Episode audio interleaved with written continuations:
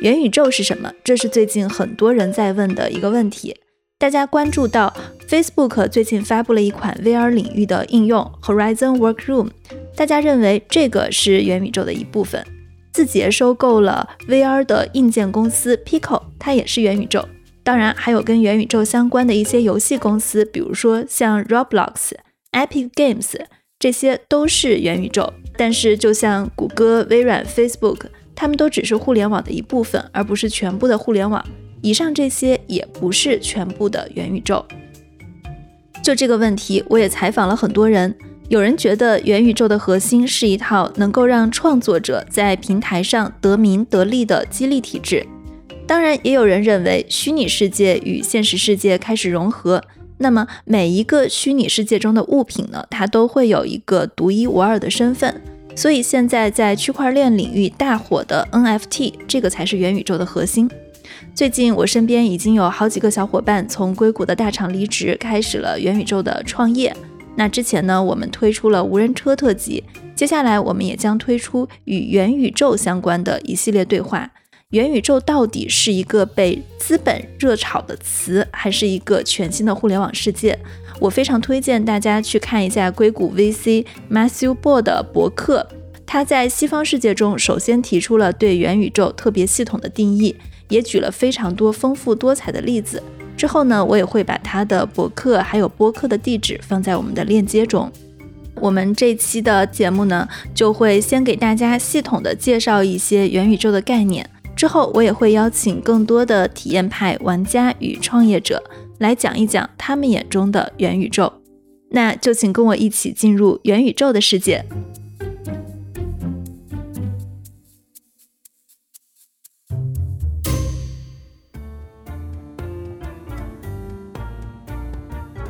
欢迎收听硅谷幺零幺，我是红军。这是一档分享当下最新鲜的技术知识与思想的科技播客。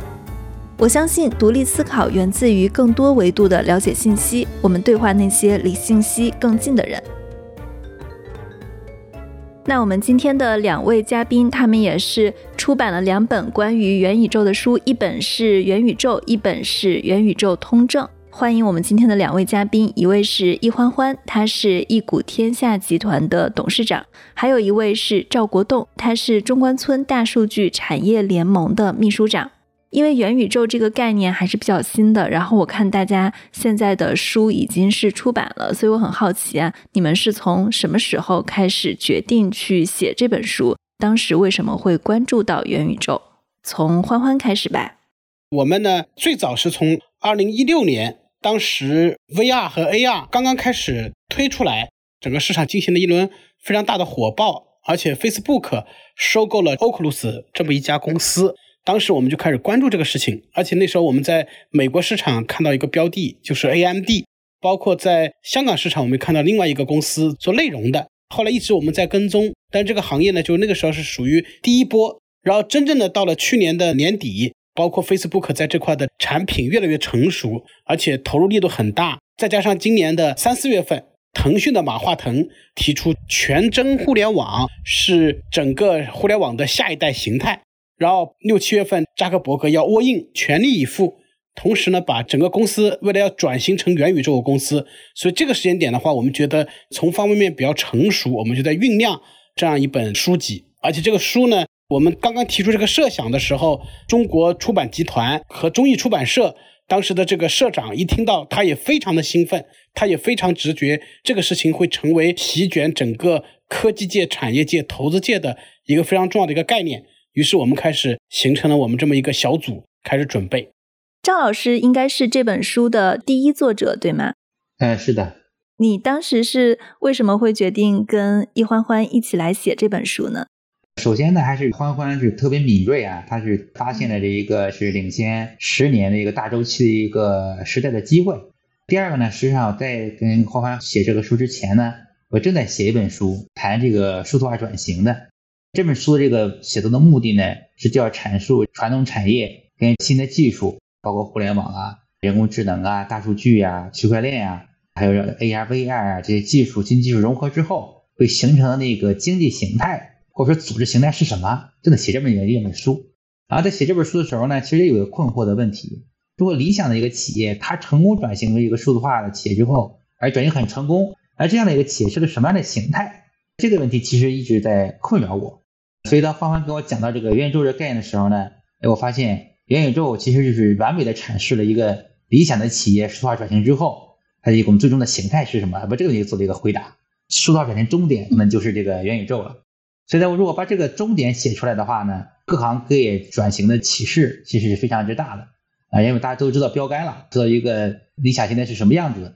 啊，来对比自己有哪些个不足，可以找到自己针对性的提出这个数字化转型的路径。所以就用这个意向出发的话呢，我就跟欢欢一块儿呢，在准备写这本书。我们刚刚谈了很多，大家为什么写这本书啊？我觉得很多听众到现在可能还是有一个非常困惑的问题，就是什么是元宇宙？大家可以用一个比较简单。最好是有一个小例子的事情来告诉大家什么是元宇宙吗？第一个呢，我们现在在生活中的虚拟空间，比如像我们的微信、魔兽世界，包括很多这样的一些场景，它其实是现在元宇宙的一个非常早期的一个模型，就是把我们的物理世界映射出来一个与之对应的虚拟的世界和虚拟的空间。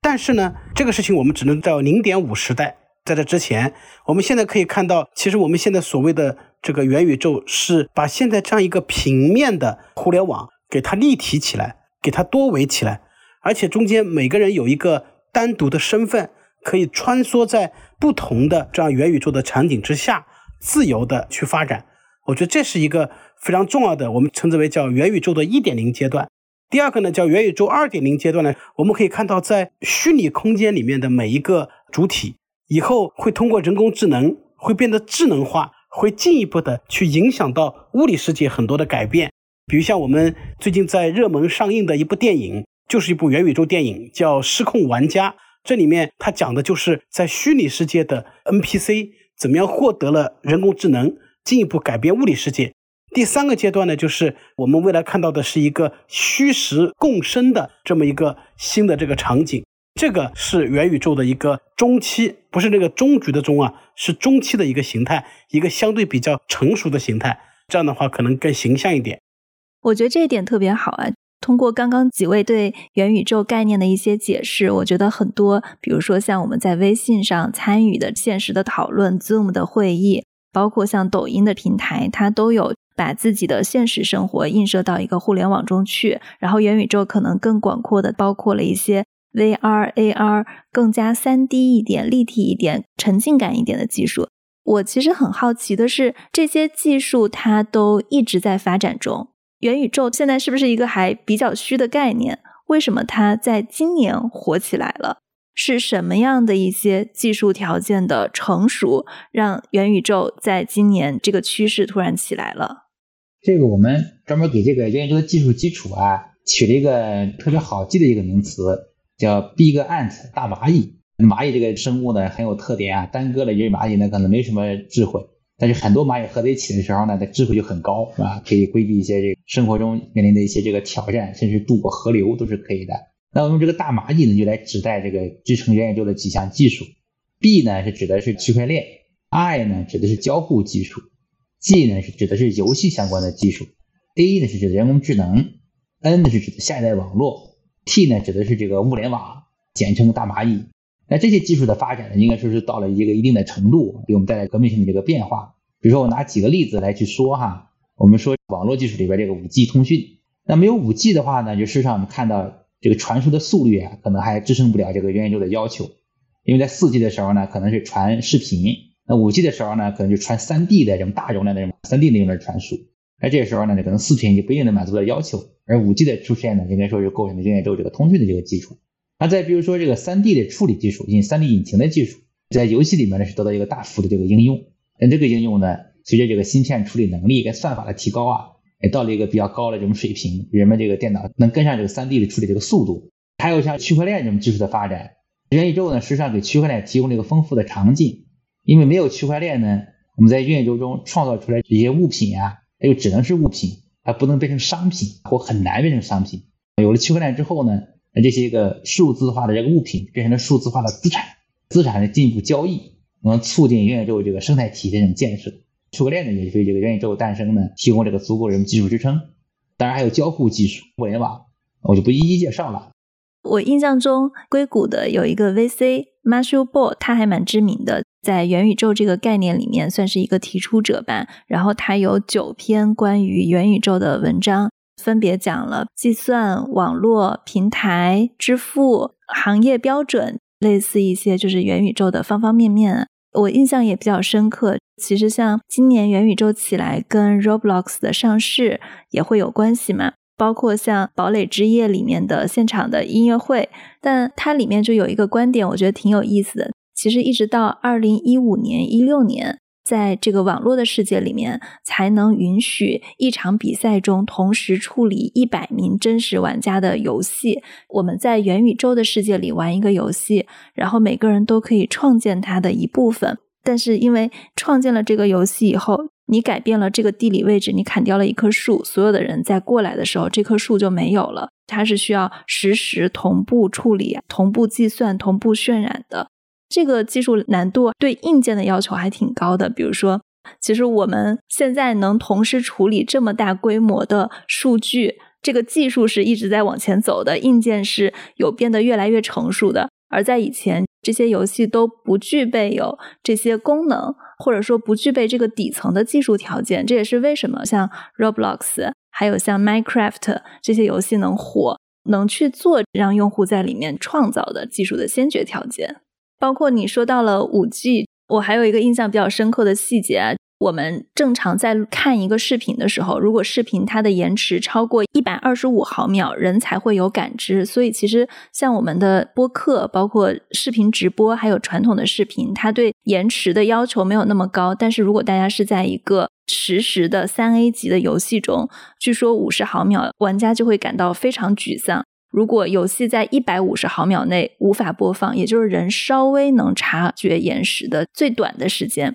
那么整个游戏它就会减少百分之六的时间，感觉整个不管是五 G 还是说星链的卫星通讯，对元宇宙的发展底层的基础设施还作用蛮大的。我们为什么说现在这个时间点元宇宙变得非常重要呢？刚才提到的，我们在我们那个书里面啊，用六个词概括了我们觉得对元宇宙至关重要的六项技术，它每项技术是它的一条非常重要的腿。而且缺一不可，中间是不断的在进一步的去演进。这第一，第二呢，就是因为几乎所有的大的互联网公司在之前的移动互联网时代红利已经消失了，所以呢，他们非常希望能找到一更大的一个新大陆。哎，突然元宇宙横空出世之后，这些公司会尽一切的全力进入到这个领域里面。这样的话，他们的密集的资本的投入。技术的投入、人员的投入，包括对市场的培育，会进一步的完善。刚才您讲到的这些相应的技术的细节，我举个比较简单的例子：Facebook 在去年年底的时候推出了 Oculus Quest 2，它那个第二代眼镜，而且呢，它把这个眼镜的价格啊直接降到了在中国大概也就两千人民币就能购买得到。那这中间其实是 Facebook 进行了大量的补贴，来进一步的去培育这个市场。Facebook 进来之后，最近我们可以看到，像字节跳动从腾讯手里面，之前有一个公司叫 Pico，报价五十个亿人民币，字节跳动就按照九十亿的价格从腾讯手里面把这个公司给抢了出来。这些事情意味着什么？意味着他们会大大降低整个元宇宙的进入门槛，大大的提升元宇宙的相应的成熟度。一旦这个生态起来之后，它就会更加的百花齐放。第三个呢，就是我们始终要相信技术里面有一个叫摩尔定律，批量化把这个成本给做下来。我觉得这是让元宇宙未来会变得越来越成熟，加速了这个事情。可能本来是应该五年，然后才实现这个事情，可能提前到了两年到三年就会提前这个事情。我觉得像现在 Facebook Quest Two 的出现是一个拐点，然后字节收购 Pico 可能是在中国市场的一个拐点。我们要实现元宇宙，第一步，我们先需要有一个能承载它的硬件设备。硬件完了以后，我们再来去看这些软件、游戏，包括支付系统。VR 设备啊，AR，包括这个 MR 这样的设备，确实是非常重要的哈，是元宇宙中一个不可缺少的一个终端。但是我们也关注到，你像 Blocks 这样的游戏啊，它其实也并没有采用说是头盔设备，它也没有采用区块链的技术。也又体现了元宇宙的这个特征，也成元宇宙第一股来推动这个事情的发展。从这里来讲的话呢，就元宇宙它包含好多要素，包含了 VR、AR，包含了创造性的这种属性在。但是呢，我们不会把它等同起来，就是一定有它才行。有它，我们会进入个沉浸感的元宇宙；没有它呢，比如说我们一个弱元宇宙，像那个微信、抖音，其实都是算自己的一个构成的一个元宇宙的平台。有一次讨论说这个以太坊是不是元宇宙，大家异口同声说以太坊算是元宇宙，它其实更是一个宽泛的一个概念。大家是把元宇宙的核心理解成一套平台跟创作者经济的体系吗？这里边就涉及到我们对元宇宙几个特征的这个认定的问题哈。其实我们概括了这个五个特征。第一个呢，我们认为是创造，创造是非常重要的，就自由自在的创造。这个时候我们看到创造跟过去是有些许不同的，创造的门槛呢在大幅度的降低。在元宇宙里边，这创造出一些物品呢，可能都是用叫体素这种概念啊，借鉴像素那个说法，体素一个小立方体、小立方块，就像积木一样，像乐高积木那个最小的积木块一样，用这些最小的积木块来搭建出来我们各种各样的这个世界，搭建出来各种各样的物品。这种创造呢？降低到什么程度呢？有小孩子拿这个鼠标拖拖拽拽，可能造出他想造的东西来了。你可以造艺术品，你也可以去画画，你也可以去做建筑，你可以造出来你就从来没见过的东西，甚至造出你的梦境都是可以的。而这种创造力的这种释放，是在过去的世界里边可能是比较少的啊，就在游戏里边有这个部分的这种体现。第二个特征呢，是所谓的这个沉浸感，给我们带来这种沉浸的体验。就刚才讲的 VR、AR 这样的设备，跟我们拿着手机看可能是完全不一样的。我们本来这个世界呢，就是一个三维立体的世界，但是因为是受到这个设备的限制，电脑是个平面的，平板电脑当然更是平面的，手机也是个平面的，它就是把我们的三 D 的世界用平面的呈现方式展现出来。但是呢，AR、VR 这样的设备呢，给了我们一种可能性，我就用三维的空间来展示我们三维的世界，那这种带来的这种沉浸感跟体验，是过去这种设备所不能比拟的。第三个特征呢，就是所谓的社交网络。你比如说，我们创造了，我们沉浸在在虚拟世界里去了，独乐乐不如众乐乐呀。那人们都有这个交往啊、交友啊、沟通啊这种需求，社交网络呢就构成了我们整个元宇宙中一个非常重要的一个部分。因为我们一直在强调，元宇宙也是人的元宇宙，而不是这个景物的啊，不是物体的元宇宙。那么人是通过社交网络联系在一起的。这一点呢，我们也可以通过这个大厂的一些动作能看出这个端倪。比如说像腾讯。它的 QQ 部门现在划归到游戏部门管理了，过去可能不是这个样子的，所以它也算是元宇宙的一个重要组成部分。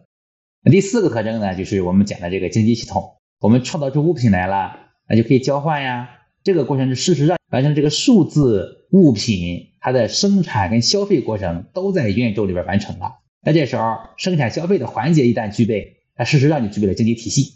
第五个特征就是所谓的文明体，就文明了。为什么会讲到文明这个层面来去说呢？文明是人类行为的总和了。那我们在不同的元宇宙里边，我们可能是集中了人类不同的这个角度啊，或者不同层面它的一类这个活动。比如说爱玩游戏的，在游戏的元宇宙里边；那工作的，在工作的元宇宙里边；开会可能到一个像那个 Facebook 刚刚发布的那个 Workrooms 里边来去开会，不是像咱们今天通过这个语音连线了，可能就有虚拟的几个人像。哎，你能看到这个虚拟的 3D 的于晨，哎，你能看到一个可能是 3D 的李欢欢啊，在坐在你旁边一起来交流。这种不同的人类行为的集合呢，可能就构成了一个新的这个文明系统啊，文明体系。那这五个呢，我们把它称之为是元宇宙的这五个基本特征。那有些个元宇宙呢，可能是不是完全具备啊，只是在某些方面上具备，可能就称之为像那个弱元宇宙，或者像刚才霍凡讲的元宇宙一点零啊、二点零，就可以划分出几个阶段来。对我给听众简单再总结一下五个方面：一个是创造，一个是沉浸感。第三是社交网络，第四是经济系统，第五是文明。你们自己在研究这个元宇宙的过程中啊，你们有没有玩过什么元宇宙的游戏？可不可以大家讲一下自己在元宇宙世界中的一些体验？我呢是把 Roblox 的很多游戏呢进一步的去体验一下。我在玩 Roblox 这个游戏感受到的这样的一些体会。另外，我也是 Oculus 的一个很重要的玩家。另外，我再举三个游戏。第一呢，就是 Roblox 这块呢，我自己的体会是这样的。第一呢，就是 Roblox 这个公司呢，它提供了一套游戏引擎和一系列的工具和插件。很多的开发者基于这些工具和插件，根据自己撰写游戏的剧本和策划，形成一个一个的休闲型的、便捷的这样的一个小游戏。第二呢，这些开发者呢，自己本身也有很多粉丝，本身有渠道。他就进一步的来推动推广，然后 Roblox 自己平台也在推广，进一步的在他的平台上产生了数百万的开发者和数千万的游戏。这些游戏的话呢，涵盖了各种各样的特点，比如像 FPS 射击游戏、决斗游戏、横版过关游戏等等等等，就是各种各样的形态都有。同时呢，它做的非常简单，就像那搭积木一样，搭出各种各样的形态和场景。其实对于九五后或零零后来讲，或者更小的小孩来讲，他们非常喜欢沉浸在这个游戏中间的本身，寻找游戏本身的趣味，而不是像我们八零后去看这个画面，因为现在达不到这个效果。它主要是沉浸于游戏的趣味本身。第三呢，每一个玩家呢，他去购买 Roblox，相当于这里面的这么一个货币，购买罗布币，然后罗布币呢来进行支付，来进行所有游戏的这个相应的应用。同时呢，它有一套背后的结算和清算体系，根据你的排名啊、排序啊、用户购买的皮肤啊、使用啊等等等等，与这个开发者来进一步的分成。开发者进一步得到激励之后，他再去努力的改善和做更多的游戏。平台本身也在不断的去迭代和演进它的引擎、工具、插件的这样的一些应用。这样的话，就变成了一个非常重要的一个生态环境。同时呢，参与这些人呢，也会不断的哎有新的游戏进来，有新的体验进来，然后有新的产品和场景进来，提高用户的沉浸度。另外呢，用户在里面呢获得的各种各样的积分和勋章，也可以穿梭在不同的游戏里面可以使用。同时呢，中间呢又是完全基于社交的，所以把我们的真实的社会关系映射进去。也就是说，刚才国栋老师提到的核心的这几个点，所以他给我最大的感触是重新体验了一个更真实的。哎，同时你这个罗布币还能直接兑换成美元，在现实生活中进行使用。所以它这中间跟以前的游戏的非常大的区别，就打通了物理世界和虚拟世界这样的一个连接，同时有自己的一套经济体系，相对其他的来讲，它的选择更多，更有沉浸感。我觉得这是一个非常重要的一个特点。第二呢，就是我在用那个 Facebook 的 Oculus Quest 2的时候，我觉得里面有一个非常有意思的就是这个事情呢，帮助我在办公的环境下，它最近提供了一个插件。这个提供一个应用，就是 Facebook 的这个社交。如果你有 Facebook 的相应的账户，同时呢，就在我的现在办公室里面，现在咱们是这种音频的交流机制。但未来接下来可能一年后、两年后，我戴着 Quest 的眼镜，同时利用手柄把我的整个办公桌划上这个区域之后，这个 Oculus 它有多项的摄像机，同时把我的场景映射进去，也可以把您的场景结合进来。我们在不同的空间。时间可以进一步的去交流交互，几乎真实的在面对面的聊天儿，它相当于比现在的传统的 Zoom 这样的视频会议系统，它的最大的感受是我们这样的沉浸感和临场感更加的真实。一开始它可能以一个动画的形象来替代，如果你需要，它也可以以真实的形象来替代所有的工作，同时还集合了把各种各样的白板、会议材料可以非常便捷的整合进来。同时，我们需要讲到任何一个场景的时候，我们可以直接把场景需要的景象再连接接入进来。我觉得这个是一个非常非常大的一个会议的元宇宙的一个核心的形态。第三个呢，我觉得是你会发现，现在越来越流行、越来越影响非常大的游戏，已经不再是以前这样给你制定的条条框框，你就横版过关就行了，而且是自己的去探索。像美国的现在非常流行的叫《荒野大镖客》，包括任天堂上面的几款游戏，包括《赛博朋克2049》，都是这样的，自己的去探索，让所有人去开辟、去创造不一样的一个元宇宙。对你说的这三个案例，我也非常有感触，因为我在硅谷嘛，我跟一群朋友也经常会去玩 Facebook 的 Oculus Quest。最近他们也是推出了一个新的 VR 的应用，叫做 Horizon Workroom，就是说大家可以通过这个 VR 进去，然后在一个虚拟的会议室里面开会。当然，它是每个人可以在系统里面选一个卡通。头像我不知道它现在是不是能够对每个人的面部表情做识别，好像 Facebook 的这个产品还不可以，但是它可以追踪到呃，你的手势是如何变化的？因为我看扎克伯格他在 Horizon Workroom 里面接受了美国媒体的一些采访，我能看到他的手势是有变化的。比如说记者坐在他的左边，那么声音就是从左边传来的。我如果没有记错的话，它应该是还不能做面部表情的识别的。但是像苹果的一些产品，在很早期的时候，他们就有可以根据你的面部表情来做一个虚拟的头像。这个技术的渲染门槛也是挺高的，因为它要去识别你面部的三千个点位。就看起来很简单，但是背后它的这个渲染门槛很高。另一方面是我看扎克伯格他们在使用这个产品，即使是在 demo 的时候都经常掉线，它应该还是在一个比较早期跟比较不稳定的阶段。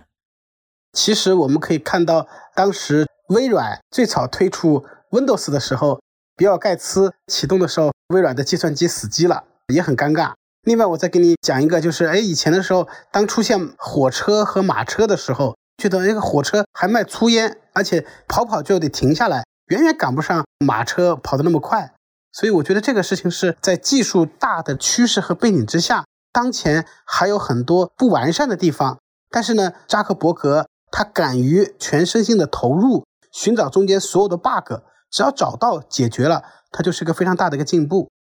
我是这个程序员出身的啊，我原来是编了十几年的程序，所以我对这个新的复杂的事物这个出现这个缺陷啊，就觉得很正常。因为一个新的东西的时候，就要一个比较长期的这个打磨，它才可能臻于一个完善。像这么一个新的一个概念，可能出现这个缺陷呢，有多方面的原因，有的是网络的原因啊，有的是编程序上的一个原因啊，有的是这个视频处理上原因都有，都可能导致在直播过程中啊或者开会过程中出现卡顿这种现象。那这些现象呢，就称之为叫发展中的问题。发展中的问题都是在发展中解决的，都会越变越好。关键是它是不是方向？它如果是方向的话，就很多人会加入进来，会更多的一些有创造力的程序员加入进来，就改变这些问题。它会迅速的迭代中达到一个完善的一个版本，很快会的发展中就会解决掉了。那大家认为元宇宙里面会有哪些投资机会，或者说现在有哪些跟元宇宙相关的概念股？一般情况下，一个新的概念出来的时候呢？因为我一直是做投资嘛，我会核心的去评估一下这个事情是一个短期、中期、长期的机会，或者是小型、中型、大型的机会。在这个事情上，我们基本上论证元宇宙，第一是一个很长的赛道，而且是特别大的一个赛道，能堪比它的现在基本上很少，没有其他的比这个事儿更重要。第二呢，呃，作为这样的一个赛道来讲呢，我们要保持一个耐心，就我们按照十年的角度和维度啊去看去做这个事情。我们用自己的钱也在构建一支元宇宙的产业基金，也是在投这个方向，所以我们的心理的时间是按照十年来核心布局。第三个呢，就是如果从产业链这个角度来讲呢，我们把它分成第一个是叫接入终端，我们可以看到像 VR、AR、3D 显示或者是全息显示以及脑机互联，就是输入输出这一段，输入输出这段特别重要。比如像我们可以看到，手机发明了很多很多年，但是手机真正开始变成一个移动互联网的一个非常重要的载体，引发巨大的爆发，就在于苹果的终端出来，一个让用户感觉非常好、体验非常好，就会带动技术领域里面的叫供给创造需求，会创造出来非常大的需求。Oculus 现在是看到一个雏形，但我觉得更大的一个看点是明年三月份苹果推出的头盔。以及后年三月份苹果推出的眼镜，因为苹果在做这个终端的这个能力比 Facebook 可能还要更强一些，就围绕着 Facebook、苹果以及字节、腾讯他们推出的这个终端产品去拆分哪些是关键环节，谁会进一步的受益？我觉得这是马上可以看得到的一些领域。第二就是在引擎这一端，因为要渲染和构建。这样的一个元宇宙的世界，它已经不再是靠人工了，以后一定要靠非常强大的引擎。引擎这块，我们可以看到海外的这个英伟达，包括微软公司都在进一步的做和尝试这么一个事情。第三个呢，包括中国也有啊，称之为叫人工智能，叫 AIGC，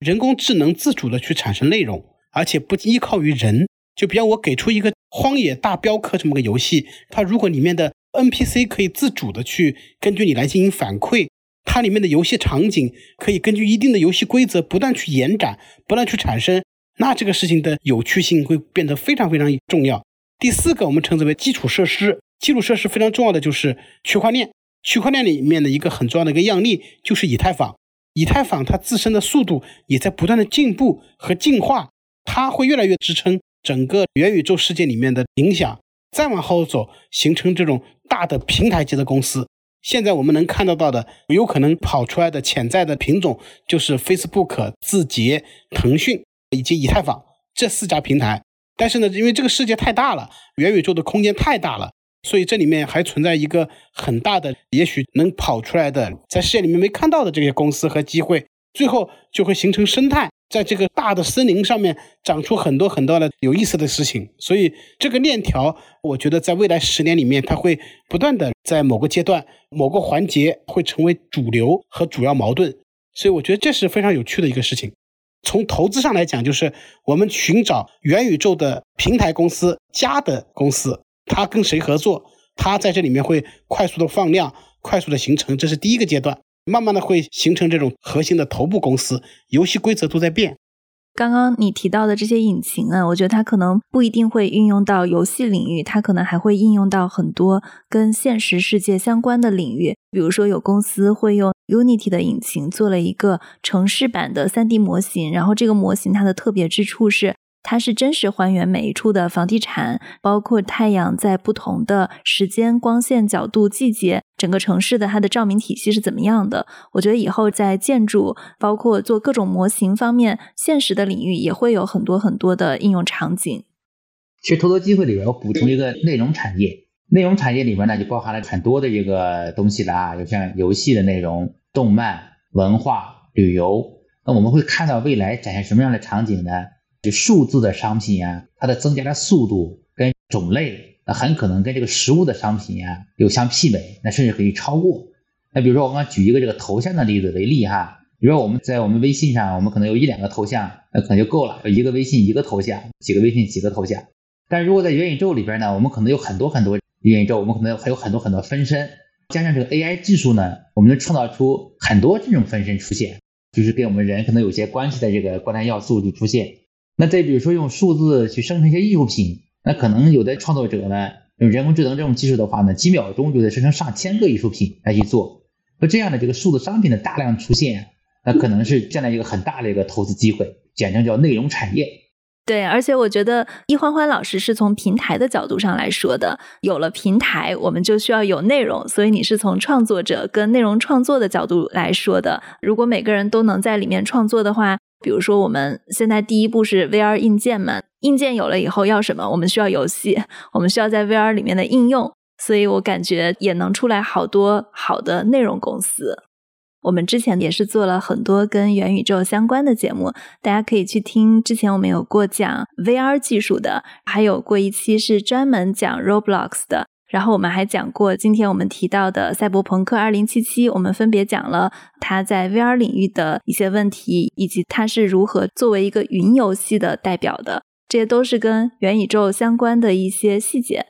元宇宙这个事情，我觉得不管是中国还是美国，现在基本上是站在同一起跑线上，跟以往不一样。就以往叫中国抄袭嘛，现在基本上处在同一起跑线上。第二个呢，整个的生态呀、应用啊。它会对从芯片层面到存储层面到计算层面到网络层面到物联网层面都会提出全新的架构的挑战。以前 PC 时代叫微软加英特尔的架构和 PC 时代的 ARM 加安卓、ARM 加苹果的架构，在元宇宙时代可能要发生很大的这个变化，包括里面的整个链条，这中间就是一个非常大南海级的竞争的机会，就有点类似于当年的西班牙和葡萄牙。谁航海能进入到新大陆？最后是英国变成了新大陆的核心主人。反正我觉得这是很有意思的一个话题啊。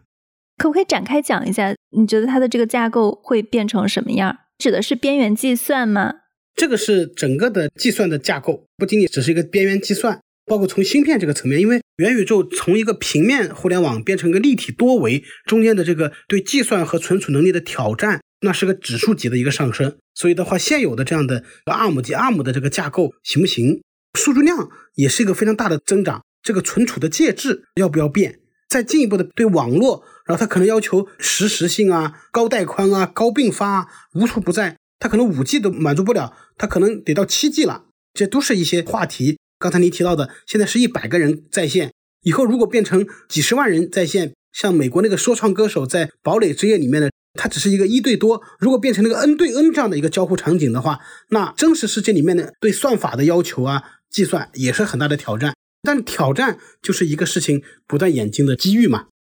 你刚刚还提到了政府会在里面做一些支持，它也是一个我们政府选择的战略。大概是一些什么样的支持？它会支持哪些行业呢？